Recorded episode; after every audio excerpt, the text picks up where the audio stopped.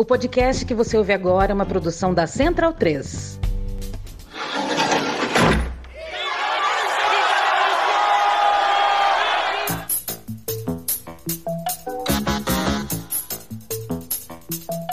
Começa agora a Guilhotina, o podcast do Le Monde Diplomatique Brasil. Eu sou Luiz Brasilino e estou aqui com Bianca Pio. E aí, gente, tudo bem? Bom, no episódio de hoje a gente recebe o sociólogo Ricardo Costa de Oliveira. Oi, Ricardo, tudo bem? Tudo bom. Ricardo, bem-vindo ao nosso episódio 138 do podcast Guilhotina. Uma satisfação poder contribuir com vocês. Maravilha, muito obrigada. Ricardo é professor titular e decano do Departamento de Sociologia da Universidade Federal do Paraná, possui graduação em Ciências Sociais pela Universidade Federal do Rio de Janeiro, Planejamento e Desenvolvimento Urbano na Universidade University College of London e doutorado em Ciências Sociais pela Unicamp. Ricardo exerceu por quatro vezes a chefia do Departamento de Ciências Sociais e foi coordenador do curso de Ciências Sociais da Federal do Paraná, vice-presidente da Associação dos Professores da Federal do Paraná, conselheiro da Fundação Araucária do Paraná e coordenador de Ciência e Tecnologia do Paraná.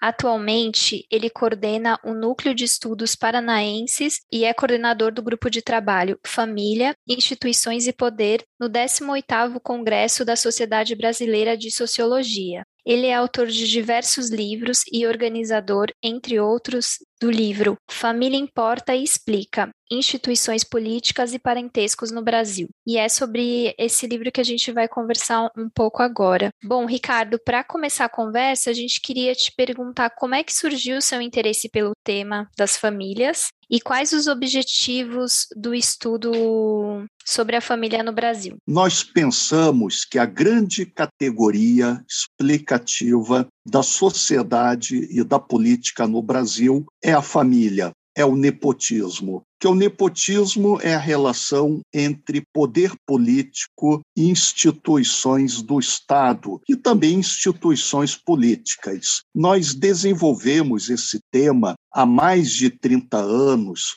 porque nós consideramos a grande importância em uma sociedade tão desigual como a brasileira pensarmos as famílias políticas em todas as esferas do poder no Brasil, poder executivo, poder legislativo, poder judiciário. E esse estudo começou em Curitiba, no Paraná, mas é o mesmo modelo para pensarmos o Brasil inteiro, que a política brasileira é dominada por famílias de leste a oeste, de norte a sul, do maior município como São Paulo até os menores municípios. Então é um tema muito importante para entendermos os nossos problemas, desafios e a nossa imensa desigualdade social. Ricardo, você fala no livro que assim não é possível pensar a complexidade social, econômica, cultural, midiática e política no Brasil sem prestar atenção ao conceito de família.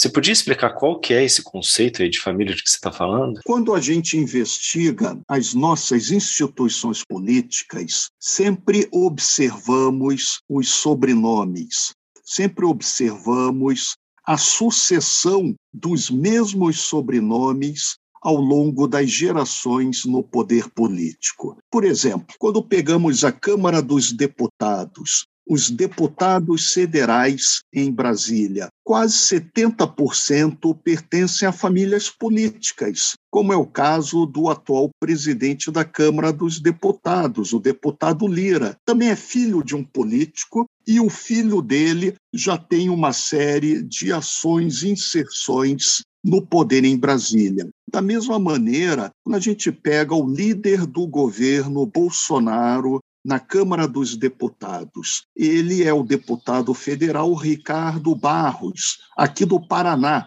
de Maringá. Ele já foi prefeito de Maringá. O pai dele também foi prefeito de Maringá. O irmão, a esposa do deputado federal Ricardo Barros, foi vice-governadora e governadora do Paraná. A filha deles é deputada estadual, a Vitória Borghetti Barros, e quando a gente investiga a ação da família, nós precisamos da técnica de pesquisa que é a genealogia familiar, pesquisando, investigando várias gerações da mesma família para observarmos como o poder político no Brasil, na sua maior parte, é um poder hereditário. Então, a família do Ricardo Barros é uma família do poder em Maringá, há várias gerações. Antes, era uma família do poder em Minas Gerais, e a genealogia da família Barros alcança até Pernambuco, entrando no período colonial, desde o século XVI. Ele era membro da família Rego Barros, uma das famílias que praticamente acompanham a formação da capitania hereditária, os primeiros povoadores de Pernambuco. E o caso de Ricardo Barros, ele é bastante sintomático deste fenômeno, quando nós temos boa parte da elite política brasileira formada por grandes famílias políticas que dominam as diferentes regiões do Brasil são os filhos e netos de parlamentares, de prefeitos, de senadores e também podemos identificá-lo pelos nomes das principais ruas, avenidas e praças em cada localidade brasileira. De modo que, para entendermos a nossa elite política, quem são os deputados, quem são os senadores, quem são os ministros. Precisamos do conceito de família política como a relação entre estrutura de parentesco e poder político. Isso é mais forte ainda atualmente na própria presidência da República, que temos a grande família política Bolsonaro, presidente que foi militar, Jair Messias Bolsonaro, seus filhos, ex-esposas, assessores, é uma grande família política instalada no centro do Poder Executivo e, inclusive, os assessores também formam famílias de assessores muitos ligadas, inclusive, a milicianos no Rio de Janeiro, como Queiroz, o Nóbrega, que já faleceu, de modo que família é a categoria central para pensarmos todas as nossas instituições. Certo, Ricardo. E no seu artigo, no livro Família Importa Explica, tem um trecho que você fala que a família é sempre uma disputa política histórica e conceitual. Porém, né, o que a gente observa é que séculos depois as mesmas famílias detêm o poder. Aí eu te pergunto, a gente ainda está sob o poder da primeira classe dominante do Brasil? Sim, podemos verificar empiricamente pelas genealogias familiares. Quando a gente pensa o maior estado brasileiro, o mais rico, e também o maior município, São Paulo, e o governo de São Paulo, o governador João Dória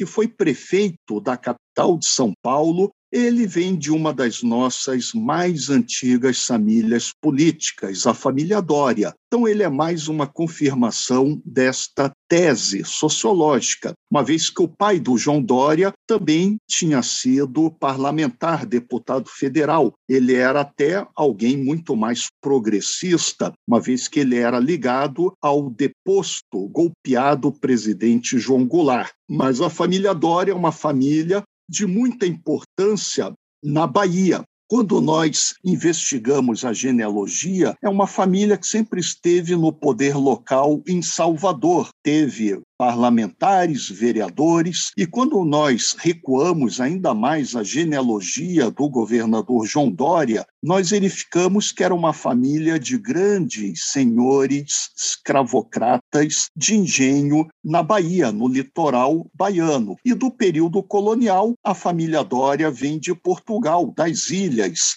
vem da Itália, de Gênova, que é uma das famílias mais importantes na política genovesa, de modo que nós temos mais de 600 anos de atuação registrada desta família. Inclusive, há poucos anos saiu uma pesquisa mostrando que as mesmas famílias que dominam a política em Florença, na Itália, continuam até hoje com grande destaque, grande poder e grande riqueza. E aí nós temos um exemplo de uma família que vem de Florença para o Brasil colonial, que é a família Cavalcante aqui casada na capitania hereditária de Pernambuco com a grande família Albuquerque, formando o sobrenome Cavalcante de Albuquerque, e também várias conexões Albuquerque-Maranhão, uma família central para entendermos a história política de Pernambuco de todo o Nordeste e também de todo o Brasil, uma vez que nós tivemos muitos deputados, senadores, governadores, não apenas no norte, mas também no sul do Brasil,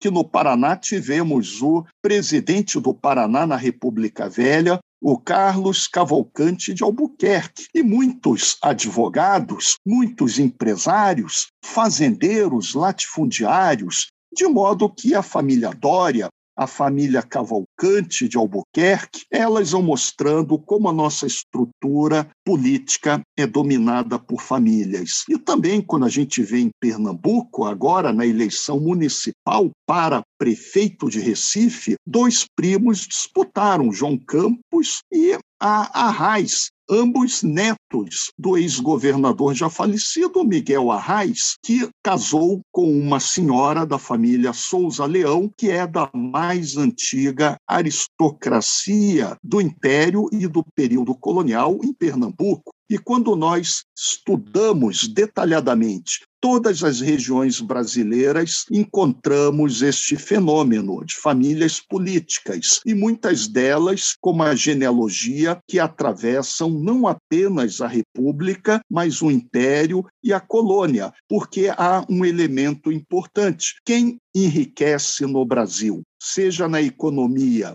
seja na política, acaba que terá seus filhos e netos casando com famílias tradicionais do que nós conceituamos a classe dominante tradicional. Agora mesmo saiu uma notícia que haveria uma intenção de casamento do filho do Jair Bolsonaro, Carlos Bolsonaro, que é o vereador no Rio de Janeiro, com uma jovem gaúcha. Quando nós levantamos a genealogia da noiva, terá, de acordo com a grande imprensa, um casamento marcado, ela é da família de Bagé, do sul do Rio Grande do Sul, a família Zambuja. E aí o avô dela foi prefeito, era da Arena, da ditadura militar. O bisavô também era médico, trisavô era um general da revolta federalista, de modo que a família Zambuja, em Bagé, é a típica família do poder local daquela região, grandes latifundiários, grandes agropecuaristas, sempre dentro da política local, também com médicos, generais, militares, inseridos desde o período colonial. Então, é muito o retrato da família do poder brasileira, os herdeiros, que sempre estão no 1% mais rico, muitas vezes possuem grandes patrimônios, ainda hoje possuem fazendas, latifúndios, herdam posições sociais, vantagens, e toda a formação brasileira deve ser estudada, analisada sobre esse prisma, que não apenas no Estado, no empresariado também, na grande mídia, na grande indústria, os bilionários brasileiros. O conceito de família é muito importante para observarmos que o poder no Brasil é um fenômeno de longa duração.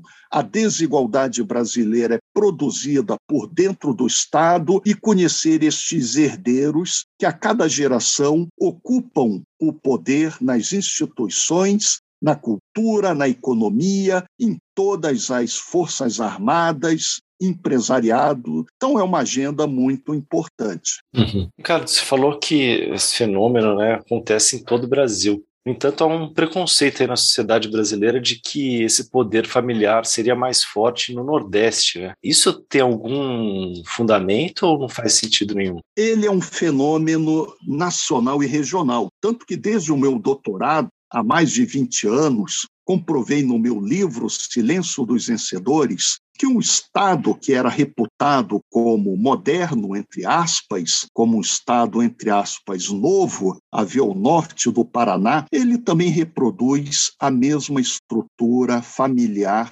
tradicional. Tanto que o governador do Paraná, o Ratinho, ele é filho de um dos maiores empresários da mídia do Brasil, o Ratinho, que também foi deputado federal na época do Fernando Collor de Mello, daquele partido que chamava na época PRN, e o Ratinho, o governador, herda o dinheiro empresarial do pai. Prefeito de Curitiba, Rafael Greca de Macedo. Ele pertence a uma das mais antigas e tradicionais famílias em Curitiba, no Paraná que é a família Macedo. Você encontra vários prefeitos de Curitiba, inclusive o primeiro prefeito em 1835 era o José Borges de Macedo, parente do Rafael Greca de Macedo, e vários outros na prefeitura, mas também no Tribunal de Justiça tivemos mais de seis desembargadores, presidentes do Tribunal de Justiça da família Macedo. Na associação comercial, o empresariado paranaense, muito antigo, ligado à atividade ervateira. Paraná também é uma formação com famílias políticas. Quando nós vamos em Londrina, uma cidade do café, que é uma cidade da segunda metade do século XX, praticamente, quando ela se estrutura, temos a família Bellinati, que é uma família que já esteve na prefeitura várias vezes. Isso demonstra que o Paraná, bem como Santa Catarina, o Rio Grande do Sul, são dominados por famílias políticas. Da mesma maneira, o Rio de Janeiro, tivemos há pouco prefeito Crivella, que é de uma família político-religiosa ligada às igrejas evangélicas, ligada ao Idir Macedo, ao R.R. Soares. Temos, então, toda uma série de famílias que devem ser pesquisadas em cada estado da federação, nas assembleias legislativas, nas prefeituras, nas câmaras municipais. E este nepotismo, a inserção das famílias no Brasil, é um fenômeno que se explica pela nossa história social. Brasil, ele foi uma sociedade criada pelo modo de produção escravista colonial. Brasil foi a maior sociedade escravista do mundo. Brasil foi a sociedade, a economia que mais escravizados trouxe roubados da África, ou seja, do total de escravizados da África para o continente americano, Brasil teve mais de 40%. Isso também quer dizer que até 1850, cerca de 85% de todos que chegaram pelo Atlântico no Brasil eram africanos. Então, esta base da exclusão da escravidão, ela é que formou uma estrutura de poder do antigo regime organizada por famílias políticas que, como nunca houve nenhuma revolução social, nenhuma grande ruptura, o Brasil é extremamente conservador, arcaico, estas famílias permanecem no poder por séculos e os novos imigrantes como a imigração europeia no Centro-Sul, ela também reforçou esta sociedade desigual, latifundiária, que quando um descendente de imigrantes europeus ascende, ele entra nas mesmas estruturas de poder e também reproduz o nepotismo. Então, é um problema, uma dimensão do nepotismo estrutural na história brasileira. Ricardo, queria te perguntar justamente isso, sobre a questão da imigração, né? Porque a gente você comentou aqui, né, mesmo as famílias que estão no poder já no Brasil há séculos e o país viveu ondas migratórias importantes aí nos últimos 150 anos e muitos dos membros aí descendentes dessas ondas hoje fazem parte dessas famílias, né? Como é que eles foram integrados, né, a, a essas famílias do poder e como que essas famílias trabalharam para que isso não fosse uma ameaça, na verdade. Né? A estrutura social brasileira deve ser pensada, em primeiro lugar, pelo Estado, que o Brasil é herdeiro do Império Português está no livro do Raimundo Faoro, Os Donos do Poder. Era um Estado medieval ibérico extremamente agressivo, centralizado para as condições da Europa Ocidental do período medieval por causa das guerras contra a civilização islâmica, contra os moros, o fenômeno histórico da reconquista. Então, o Estado português é um Estado nacional precoce, com rei, com uma burocracia, com uma base de poder que proporciona a formação do próprio Império Ultramarino de Portugal, que é o primeiro império a alcançar as Índias, e também pelo Tratado de Tordesilhas, dividindo esta parte da América do Sul. Com este Estado de origem medieval, um Estado agressivo, organizado, centralizado, se formam as capitanias hereditárias e o governo geral. Isso quer dizer que nós temos uma primeira estrutura da classe dominante brasileira de origem portuguesa, de origem ibérica, são aquelas famílias que controlavam as primeiras sesmarias, a escravidão, poder local dos homens bons, entre aspas, dominam as ilhas e cidades coloniais até o início do século XIX. E uma grande massa africana massacrada, uma grande base ameríndia nativa, destribalizada, vítima de violências organizadas ao longo de mais de 500 anos.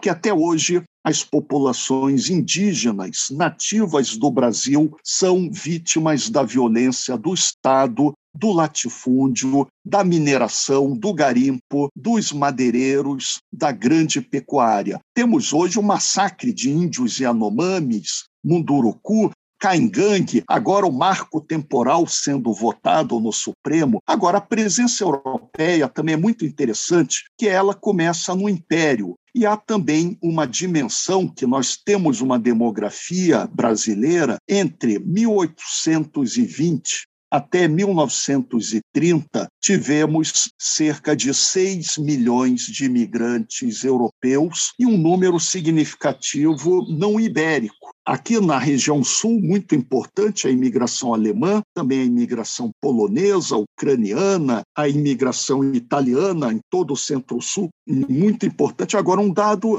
significativo: muitos dos imigrantes europeus no Brasil, eles escolhiam a opção da pequena propriedade rural. Então, eram imigrantes conservadores, porque procuravam reproduzir a pequena propriedade europeia ameaçada pela Revolução Industrial na Europa. E também muitas vezes eram imigrantes, não tinham o interesse de migrar para cidades na América do Norte, nos Estados Unidos, que desejavam continuar como agricultores com uma vida camponesa. Claro que esses imigrantes eles alteram o perfil demográfico em várias regiões mas sempre com um sentido conservador, também de defesa da propriedade privada, de defesa da ordem e os valores europeus do racismo, do preconceito, racismo contra as populações africanas, indígenas, os outros brasileiros, e é também uma história muito interessante, porque boa parte desses imigrantes tem também uma grande capacidade competitiva no empresariado, formando novas atividades econômicas, alguns vão entrando na política. Agora, o que as nossas pesquisas revelam é o fato que quando um imigrante sobe na economia, ele, quando não filhos e netos, casam com a classe dominante tradicional estabelecida. Que no Paraná temos várias pesquisas comprovando esta relação.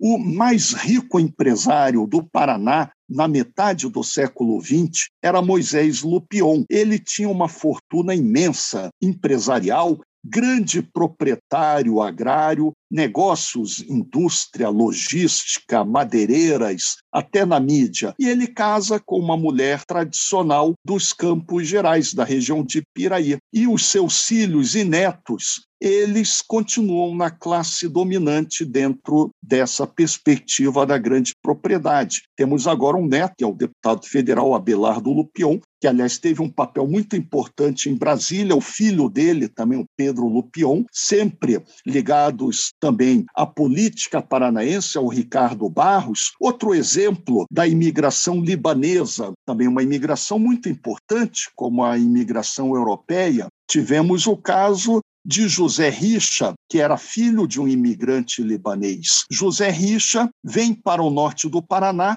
casa com uma mulher brasileira de origens tradicionais. José Richa foi governador, senador pelo Paraná, e o filho dele, o Beto Richa, Carlos Alberto Richa, ele também foi prefeito de Curitiba, governador político de destaque até ser preso denúncias de corrupção. Mas o que é interessante, que o Beto Richa, ele é primo pela família Macedo do prefeito de Curitiba, o Rafael Greca de Macedo. E eles também são primos distantes da mulher do ex-juiz, ex-ministro Moro, a Rosângela Wolff Quadros, mostrando como que a imigração europeia ela não transforma o Brasil no sentido de uma modificação da sua classe dominante tradicional. Ela não transforma o padrão de desigualdade e muitas vezes esses grupos europeus também fortalecem o conservadorismo, tanto que vários estados com uma população de origens da imigração europeia são estados muito conservadores, como o próprio Paraná, Santa Catarina, regiões do Rio Grande do Sul, regiões do interior de São Paulo, mostrando um reforço da estrutura social do antigo regime com a imigração europeia. E eles não formam um empresariado à parte. A gente vê agora lá da Fiesp, o Paulo Scaff, grande liderança empresarial. Aí a mulher dele é da família Junqueira, uma das famílias na genealogia brasileira de origens latifundiárias em Minas Gerais, em São Paulo. É uma grande família, a família Junqueira. Temos livros de genealogia. E aí o que houve de grandes lideranças do agronegócio, políticos, parlamentares, magistrados, militares desta família Junqueira, que é uma família também vem do período colonial. Então, para entendermos o poder, a imigração europeia, ela tem privilégios, não altera o status quo e reforça a desigualdade social em relação à exploração, à brutalidade contra os brasileiros negros, indígenas, mestiços que ocupam as periferias, as piores áreas rurais, os ribeirinhos, quilombolas, até hoje com os piores indicadores sociais. Agora a gente queria falar sobre um elemento muito importante no governo atual, que são os militares, né? O que a dimensão familiar revela dos militares que estão no atual governo? E também queria te perguntar em relação ao Bolsonaro, ele é uma exceção nessa hereditariedade militar, né? Exato. É a mesma técnica de pesquisa genealógica. Quando nós pesquisamos o poder legislativo, por exemplo, Aécio Neves, ele era de uma das principais famílias políticas de Minas Gerais, que é filho de um parlamentar, neto do Tancredo Neves, é uma família que está no poder político em Minas desde a República, o Império, o período colonial. Quando nós examinamos as biografias e genealogias dos militares, os que alcançam os postos de oficiais generais e superiores, os coronéis e generais, o mesmo fenômeno pode ser evidenciado. Vamos começar pelo vice-presidente da República, o general Mourão. General Mourão ele é filho de um outro general do Exército, general Mourão. O avô dele era desembargador no Amazonas. E as origens do bisavô do vice-presidente Mourão estão no latifúndio do Piauí, na grande propriedade, a toda aquela estrutura do poder local. Quando a gente analisa um nome muito importante para o golpe de 2016, o general Vilas Boas. É a mesma dinâmica sociológica. Vilas Boas é filho de um coronel do Exército. E pelo lado materno, o general Vilas Boas descende de grandes fazendeiros do Rio Grande do Sul, famílias latifundiárias. Tanto é interessante que agora, no livro de memórias, autorizado do general Vilas Boas, ele descreve que já brincava com Etigoen, que é de outra família político-militar do Rio Grande do Sul, desde a infância na fazenda dos avós dele. E o Etigoen também vem de uma família de militares ao longo de todo o século XX teve um papel importantíssimo no golpe contra Dilma e no governo Temer, os dois, Vilas Boas e Etigoen, mas também nós temos estudos detalhando, examinando minuciosamente todos os generais no Ministério Bolsonaro, e todos eles são filhos de oficiais das Forças Armadas e das Forças de Segurança. É um artigo, está na internet, chamado A Nobreza Armada, na revista do Núcleo de Estudos Paranaenses. Aí podemos observar o general Ramos, podemos observar o general Heleno, que também vem de uma família militar, do Exército, um avô que era da Marinha. Inclusive, o general Heleno ele é primo distante aqui no Paraná do ex-governador, ex-senador Roberto Requião de Melo Silva. Mas é toda uma composição. Interessante é que o Jair Messias Bolsonaro, ele vem de uma classe média baixa. O pai dele, ele era protético de dentista, não tinha nem curso superior. Então, era uma vida econômica muito mais difícil no interior de São Paulo, aqui no Vale do Ribeira. Agora, Jair Messias Bolsonaro, quando entra no exército, já tem uma série de vantagens, como a sociologia crítica mostra no Brasil. A branquitude ser descendente de imigrantes europeus já é um capital social extremamente valorizado no Brasil, como uma forma de vantagem, dado o racismo estrutural, dado preconceito contra negros, indígenas, mestiços. Mas Jair Bolsonaro, sendo de classe média baixa, ele lutou economicamente no exército.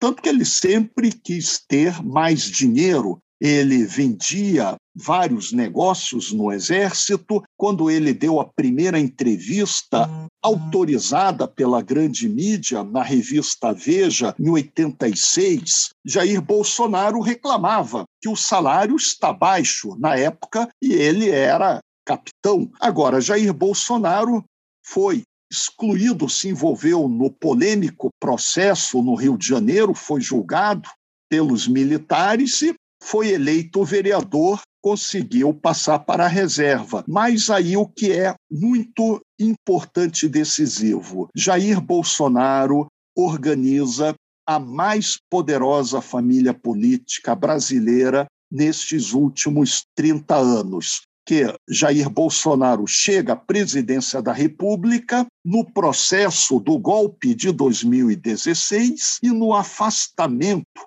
a prisão política pelo juiz Moro, ex-juiz Moro, que depois foi declarado suspeito. Então era um juiz ladrão. Com isto, Bolsonaro na presidência se beneficia e há vários anos e legislaturas ele colocou os cílios na política. O Carlos Bolsonaro, vereador no Rio de Janeiro, também o Flávio, o Eduardo Bolsonaro, eles entram de modo que a família tem a presidência da República, um senador, um deputado federal por São Paulo e o vereador no Rio de Janeiro. E todas as ex-mulheres sempre participaram como assessoras legislativas. Aí hoje esta polêmica sobre a rachadinha, que há várias matérias na grande imprensa, na imprensa alternativa, sobre as rachadinhas, sobre Queiroz, sobre as famílias das ex-mulheres,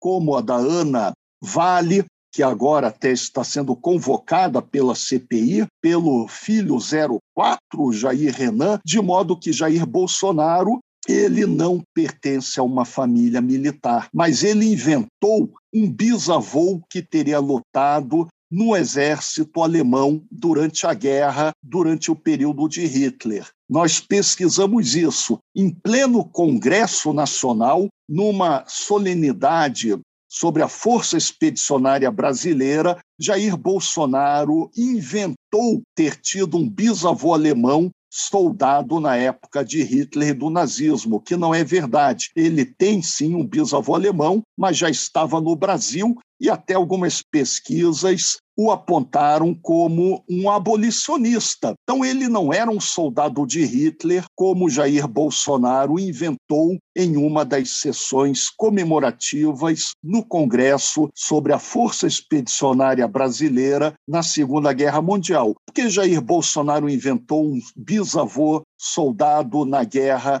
da Europa. Exatamente como todos os outros oficiais são de famílias político-militares, são de linhagens há várias gerações nas Forças Armadas, Bolsonaro sentia uma certa inferioridade. Então ele teve que inventar este bisavô. E o fato é que nas Forças Armadas brasileiras há uma diferença colossal entre oficiais e praças. Está também na literatura Lima Barreto, se referia aos oficiais do Exército Brasileiro, das Forças Armadas. A Armada Marinha ainda era mais aristocrática no Império, na Primeira República. Lima Barreto escreveu que os oficiais parecem de uma nação e soldados e praças de outra, porque são de cores, etnicidades, origens familiares muito diferentes. Lembrando que no Brasil, como em Portugal, o termo cadete, que é o jovem que entra nas escolas, depois academias militares, era um título para a jovem nobreza do antigo regime, os cadetes. E para o povo trabalhador, os trabalhadores braçais, manuais, de origens na escravidão, de origens indígenas, eles deveriam continuar como soldados, praças, sargentos e os postos superiores de coronéis e generais estariam reservados para uma elite social de berço que já vem há várias gerações na classe dominante, quando não também na cúpula das Forças Armadas e dominando o ensino superior. Então, esta é a realidade das Forças Armadas no Brasil, não é diferente do Poder Legislativo, da Câmara, do Senado. Poder Judiciário no Brasil também é pesadamente dominado por poucas famílias político-jurídicas. Nós temos estudos sobre a composição do Supremo Tribunal Federal, do STJ, e eles são filhos de elites sociais jurídicas, quando não formam famílias com escritórios familiares de advocacia extremamente lucrativos. Somente assim entendemos o judiciário brasileiro como os militares. Ricardo, falando nisso, vocês fizeram também um levantamento sobre a força-tarefa da Lava Jato, né? O que, que vocês descobriram aí sobre os membros da operação? Exatamente. A Lava Jato ela reproduz o padrão social elitista da mesma classe dominante tradicional do Paraná dentro do Judiciário e do Ministério Público. Também aquela questão: quem é que consegue passar em um concurso para juiz? Há uma peneira social, há uma forma de elitização que somente os que têm as maiores famílias, tempo para estudar, investimento, capitais sociais passam nos concursos para o judiciário, com raras poucas exceções. Então, fizemos o mesmo levantamento familiar, genealógico, dos principais nomes da Lava Jato, começando pelo ex-juiz, ex-ministro Sérgio Moro, que vem de uma família de Maringá, pai dele era professor universitário, e é mais um exemplo daquelas famílias da imigração italiana com forte perfil conservador. Lembrando que muitas dessas famílias europeias no centro-sul do Brasil vieram de regiões que no início do século XX, eram bases sociais para o nazifascismo. Por exemplo, aqui em Curitiba, foi muito grande a imigração alemã da antiga Silésia, que era a Alemanha Oriental, da antiga Prússia, e eram pessoas que na Alemanha da década de 20 e 30 apoiaram o nazismo. Na Itália também tivemos uma imigração muito grande, várias regiões, muitas regiões rurais camponesas do norte da Itália, como Vêneto, que tinham uma forte base de apoio ao fascismo e ainda hoje na política italiana apoiam a extrema-direita, a direita na política local. Então, essas famílias, como a família Moro, têm uma tradição conservadora, mas como as pesquisas comprovam, também Sérgio Moro tem um parente que foi desembargador no Tribunal de Justiça do Paraná, desembargador Hildebrando Moro. Está no nosso artigo sobre a prosopografia, que é o conceito de biografia coletiva, que é que os indivíduos, atores, operadores em uma instituição têm em comum. Prosopografia é uma técnica sociológica do rosto coletivo dos operadores em uma instituição, desde a etnicidade, a escolaridade, as ideologias, a cultura política, o ethos familiar. Então, Moro vem de uma família estruturada no Paraná. E é uma diferença muito grande no Brasil. Se você tem um parente que é desembargador, você vai ser tratado de outra maneira no meio jurídico. Se você tem parentes em escritórios de advocacia e é próximo de um desembargador, de um juiz, é uma outra forma de tratamento. Há códigos por isso que todos os ministros do Supremo Tribunal Federal, que vêm de famílias político-jurídicas há várias gerações, têm pedigree, têm uma forma de etos, hábitos de classe, começando pelo Gilmar Mendes, mas formam grandes famílias dentro do judiciário, o Fux, às vezes se reproduzindo com esposas, com filhas, o caso também do que se aposentou Marco Aurélio Melo, primo do ex-presidente Fernando Collor de Melo, é uma família com muitos membros no judiciário, no Rio de Janeiro, a família Melo, do Marco Aurélio Melo, também o Celso de Melo, que se aposentou, é outro ramo Melo, do interior de São Paulo. Aqui do Paraná, o Faquim, a esposa também é do sistema judicial. E o que a pesquisa sobre a Lava Jato comprovou é exatamente esta origem dentro do sistema judicial, como Moro e os principais procuradores. Aí investigamos a família a genealogia de Deltan Dallagnol. Deltan Dallagnol também é filho de um procurador no Paraná, que inclusive era o advogado pessoal dele quando prestou o concurso. E a família Dallagnol, como todas as famílias que subiram no poder, ela se tornou uma família de grandes proprietários, grandes latifundiários na Amazônia. Tem um site, material informativo, que nós sempre recomendamos também, de olho nos ruralistas, sobre os latifundiários, a bancada do agronegócio, a bancada da pecuária e a família Dallagnol, do Deltan Dallagnol, também é uma família de grandes proprietários. Então, vem do sistema judicial e vem dessas atividades. O Carlos Fernando Santos Lima, pai dele também era do sistema judicial e foi deputado estadual, presidente da Assembleia Legislativa do Paraná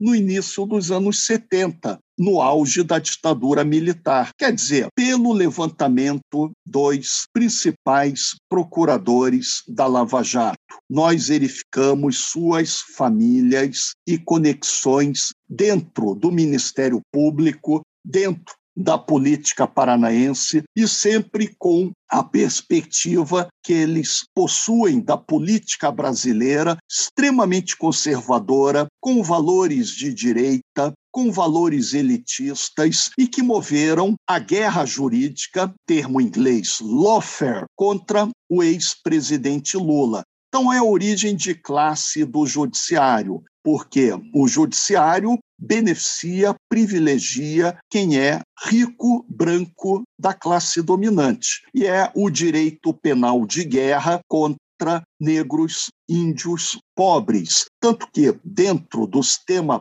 prisional brasileiro, a grande maioria é de pobres e negros, mesmo nos Estados Unidos, tem a maior população prisional do mundo. Isso quer dizer que há um direito de classe dominante perseguindo os trabalhadores pobres, periféricos, sem maiores educações. E é exatamente a dimensão do conjunto da luta de classes, como o direito funciona de uma maneira para quem é rico, vide o caso do Aécio Neves, a total impunidade, e o caso de quem vem de origens populares, há uma grande perseguição, conceito de lawfare, inclusive para o próprio caso do ex-presidente Lula. Ricardo, num trecho do, do seu artigo, você fala que a história das grandes famílias políticas é a história da grande propriedade agrária. Quase todas são grandes proprietárias, latifundiários, e se não são, se tornam com um poder político. Você acha que isso explica o poder central do agronegócio no Brasil? Sim, esta é uma dimensão central, essencial da classe dominante brasileira. Um autor conservador como Oliveira Viana ele havia classificado a elite brasileira como uma elite de latifundiários, quer dizer, uma sociedade política em que o poder era ocupado pelos grandes proprietários. Está ligado à própria gênese da sociedade brasileira, desde o período colonial,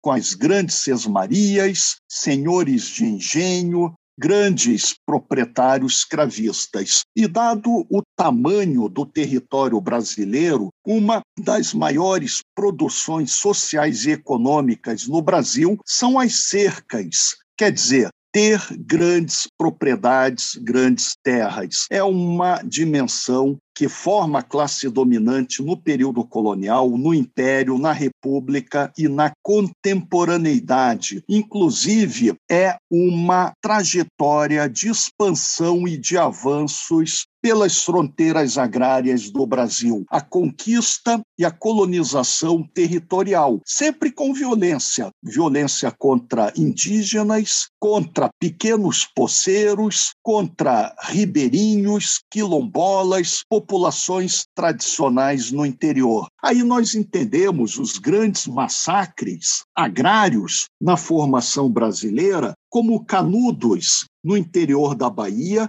Basta ler o livro de Euclides da Cunha, Os Sertões, ou o contestado aqui na divisa entre Paraná e Santa Catarina. O fato é que todos grandes empresários ou políticos, quando sobem na sua trajetória profissional institucional dentro dos poderes, eles tendem também a se tornar grandes fazendeiros, grandes latifundiários. Podemos verificar isso quando a gente vê os patrimônios dos congressistas, deputados federais, senadores, deputados estaduais, em declarações para a justiça eleitoral. E mesmo nomes que se tornaram grandes fazendeiros. Sempre dou o exemplo do próprio ex-presidente Fernando Henrique Cardoso, sempre foi o protegido. Aí temos muitos livros, recomendo livros do jornalista Alceu Castilho,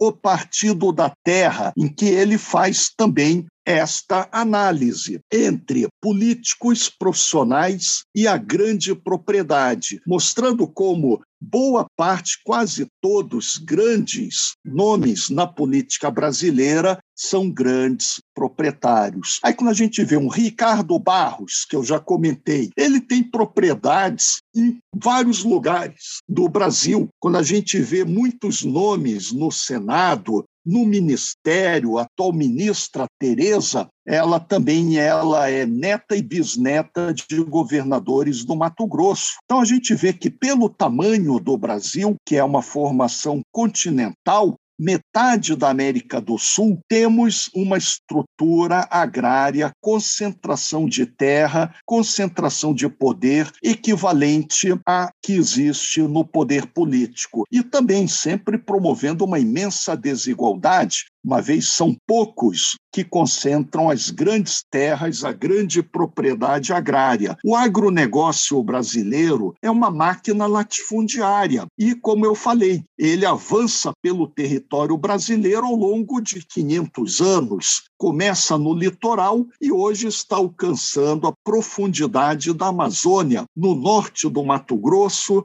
no sul do Amazonas, em Roraima, ainda ameaçando, agredindo as últimas populações tribais ameríndias, como os Yanomami, Munduruku e vários grupos na Amazônia, no sul do Pará, no Acre. Quer dizer, para entendermos então a política brasileira, temos que entender como ela é associada à grande propriedade latifundiária, que quase todos os políticos são latifundiários, e os latifundiários, grandes grupos do agronegócio, de madeireiros, de pecuaristas, também investem muito dinheiro nas campanhas eleitorais. Então, é um dado também central para entendermos a concentração de poder o arcaísmo do antigo regime no Brasil é a grande propriedade e também a continuidade genealógica destas famílias na fronteira e nos principais estados da federação. Basta analisar as sociedades rurais as entidades patronais da grande propriedade, como elas concentram os mesmos sobrenomes na política. As sociedades, como a Sociedade Rural Brasileira,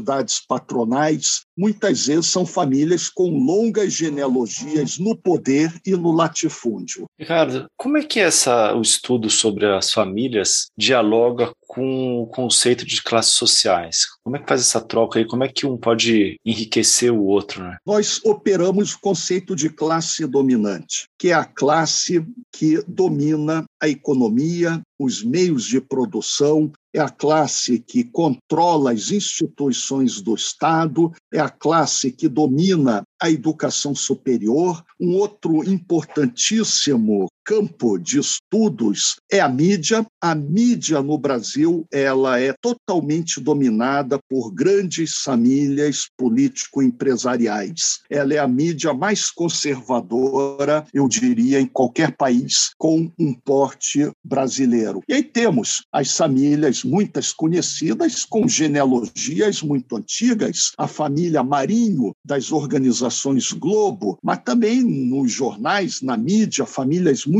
antigas na grande mídia, família também do grupo Estadão, do grupo da Folha de São Paulo, UOL, não é? Famílias Mesquita, Frias de Oliveira, quando a gente vai em cada estado brasileiro, as famílias que dominam as emissoras regionais da Globo, também as emissoras que fazem o grande trabalho na mídia, de modo que a Isto É, também o grupo Band, o Johnny Saad, que vem também da família do ex-governador de São Paulo, né, o Rouba Mais Faz. Estava agora num jantar que foi filmado, né, o grupo com Temer, um retrato desta classe dominante da imigração libanesa, o Temer, médicos, nomes da mídia, de modo que, para entendermos a grande mídia, também temos que ter a pesquisa genealógica. E as classes sociais têm essa discussão na sociologia. Podemos classificar as classes por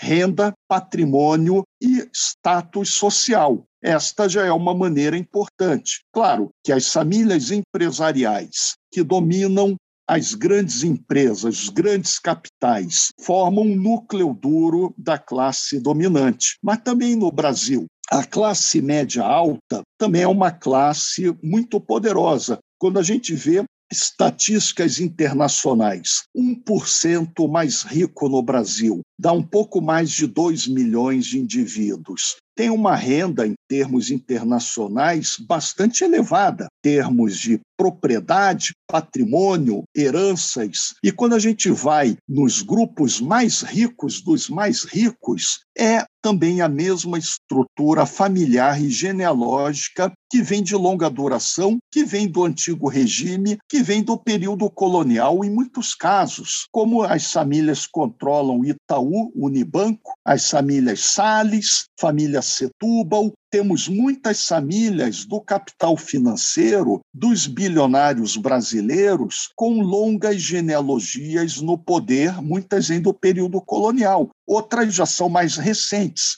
mas o que sempre é interessante, quem é recente ou mora fora do Brasil, como aquele rapaz que criou, ajudou o Facebook, o Saverin, mas também este mega bilionário brasileiro, Jorge Paulo Leman. É interessante que a primeira esposa dele era da família Buarque. Temos uma grande genealogia da família Buarque, com milhares de indivíduos listados, é mais uma das grandes famílias do poder no Brasil. Tem grande presença na economia, na cultura, nas artes, na música. Próprio Sérgio Buarque, o historiador Chico Buarque, ou seja, é uma família do período colonial com grande destaque, mostrando como esta estrutura genealógica ela é importante. E neste livro, que é uma genealogia da família Buarque, com milhares de indivíduos listados, está lá o Jorge Paulo Leman, está o Pedro Parente, estão milionários que estão agora em startups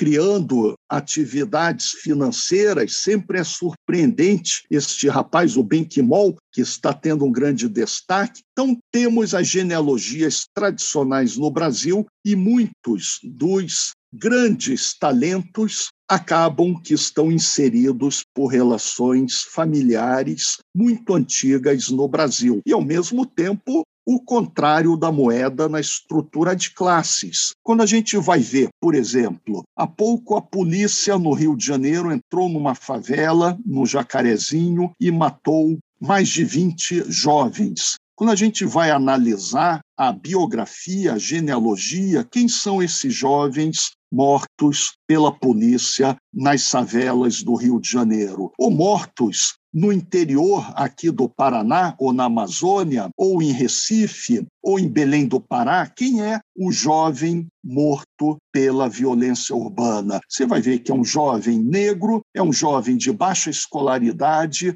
e a história familiar é uma história de desestruturação, de trabalho manual, trabalho braçal, é uma trajetória também que, em poucas gerações, alcança a estrutura escravista nas senzalas, na destribalização indígena, na falta de cidadania, na falta de propriedade, sempre vítimas da violência do Estado. Então, classe social no Brasil tem a relação com renda, quanto o indivíduo ganha, termos monetários, patrimônio, status quo e principalmente as profissões e inserções da sua família, irmãos, mas também primos, e aí avós, bisavós, trisavós. É uma estrutura que muitas vezes alguns atores apontam quase de castas, como na Índia, em que há uma grande reprodução de posições sociais ao longo de várias gerações. Então, no Brasil, o negro favelizado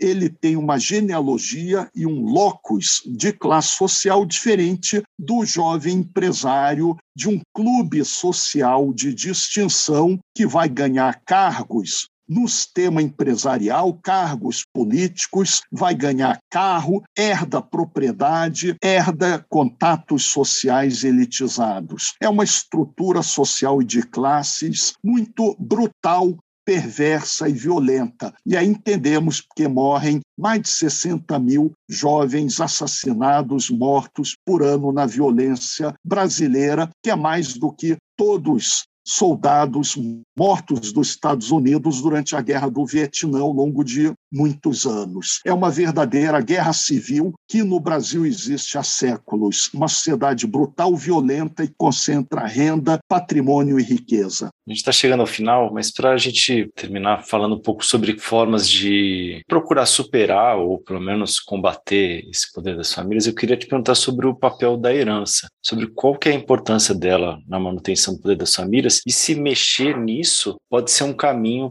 para combater esse poder das famílias, mexer no sentido de aumentar taxação ou então pensar até na, no sentido de abolir as heranças. Exatamente. Se o Brasil já tivesse uma estrutura de taxação de grandes heranças, como os Estados Unidos, ou como a França, como a Europa Ocidental, já haveria uma diferença imensa, que no Brasil praticamente não há tributação sobre grandes fortunas, grandes heranças, nem comparável ao nível de países capitalistas centrais. Aí o atraso brasileiro. E é exatamente essa questão que faz uma diferença imensa. Um jovem que tem heranças, ele já começa a sua vida social e econômica por cima. Um jovem pobre da classe trabalhadora, periférico, ele não terá heranças e ainda terá que pagar contas para a geração anterior, que pais, mães, avós são pobres. E uma questão também que é extremamente brutal, iníqua no Brasil, a estrutura das pensões.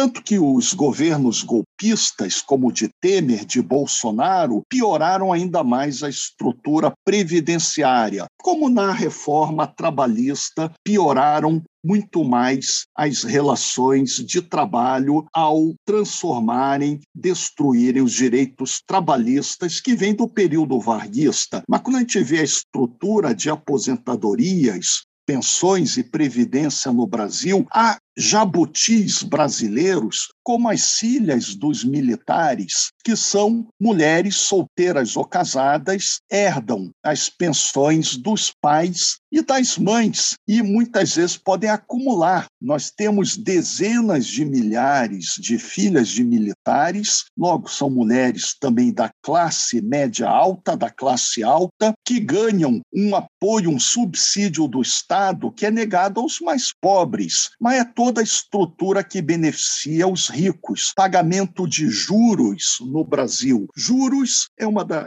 principais políticas públicas monetárias. Estado definindo juros. A gente vê como os grandes capitalistas, o capital financeiro ele lucra em cima do Estado. Enquanto para a classe trabalhadora, os pobres, o campesinato pobre, não há educação pública de qualidade, não há saúde, não há investimentos. Quando o Lula criou Bolsa Família, já houve uma grande revolta. E aí é exatamente aquilo: uma sociedade desigual como a brasileira ela não pode conviver nem com a democracia burguesa. E aí foi o caso do golpe de 2016 no Brasil, quando retiraram a presidenta Dilma sem crime de responsabilidade e a prisão política injusta de Lula, que foi preso para que Jair Bolsonaro pudesse vencer as eleições sem o seu principal concorrente. Por quê?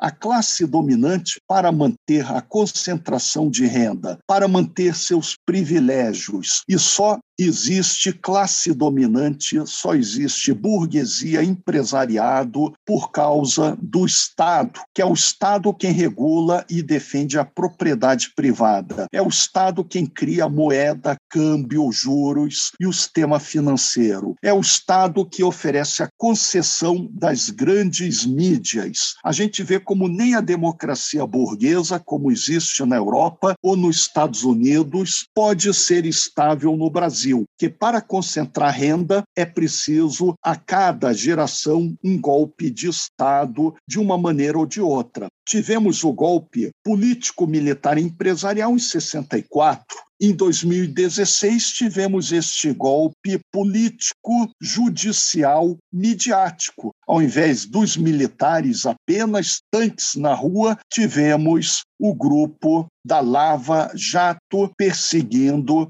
o partido de esquerda no poder, como nós desenvolvemos nosso artigo A Prosopografia da Lava Jato. Mas o resultado foram cinco anos, de 2016 a 2021, que a renda voltou a ser concentrada os índices sociais pioraram, a mortalidade piorou ainda mais com a pandemia, Brasil chegando, infelizmente, 600 mil mortos pelo descaso do governo Bolsonaro, que é um governo negacionista, anti-ciência, na educação, uma tragédia. Nós somos professores, sabemos disso, e pode ser empiricamente medido por vários indicadores. Um é o Enem, que afinal é o conjunto de jovens que pretende ter acesso ao ensino superior, jovens que sonham em entrar numa universidade, numa instituição de ensino superior, que aconteceu em 2021. Temos metade dos jovens de cinco anos atrás no Enem. Quer dizer, metade dos jovens foram excluídos, não sonham, não têm mais esperança de entrar em um ensino superior. E é claro, jovens excluídos são jovens pobres, trabalhadores, periféricos, negros, indígenas, quando não da imigração europeia, pobre, trabalhadores braçais. Então, o status quo da classe dominante arcaica, reacionária e conservadora no Brasil é como a antiga nobreza francesa antes de 1789. Aí o tema do seu programa é bem interessante, que mostra que no Brasil o antigo regime ainda governa, controla, domina, impede qualquer democracia, qualquer distribuição de renda, impede a cidadania, a educação, a saúde para a grande maioria do povo brasileiro. Só com democracia a situação social poderá mudar. Estamos sempre à disposição de vocês e do grupo aí. Perfeito, Ricardo. Valeu, obrigadíssimo aí pela conversa. Muito bem, e até depois, se quiser passar para os ouvintes interessados, tem muito material nosso na internet, na revista do Núcleo de Estudos Paranaenses, no site naquele academia.edu, muito material disponível, né, alguns livros, inclusive, que se alguém tiver interesse em ler, aprofundar, prosseguir, tem muita coisa aí pela frente. Mas o resumo da ópera é esse aí, e nada como a guilhotina, né? Mas vocês já falaram, vocês que falam, eu só sigo. Valeu, Ricardo. Bom, chegamos ao fim desse episódio, né, Luiz? Quem quiser enviar sugestões, críticas e elogios, pode escrever para o nosso e-mail, né? Você fala o e-mail, Luiz? Sim, guilhotina.diplomatique.org.br. Maravilha, gente. E é isso, né? É isso. Até semana que vem. Até.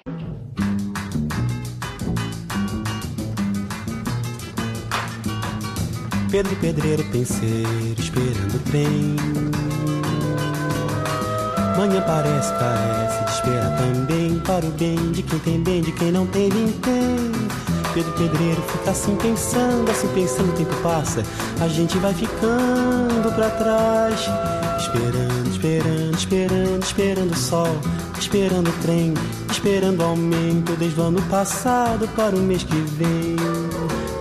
Pedro Pedreiro penseiro, esperando o trem manhã parece, carece, espera também para o bem de quem tem bem, de quem não tem vintém. Pedro Pedreiro espera o carnaval e a sorte grande no bilhete, pela federal todo mês. Esperando, esperando, esperando, esperando o sol, esperando o trem, esperando o aumento para o mês que vem, esperando a festa, esperando a sorte. E a mulher de Pedro esperando um filho para esperar também.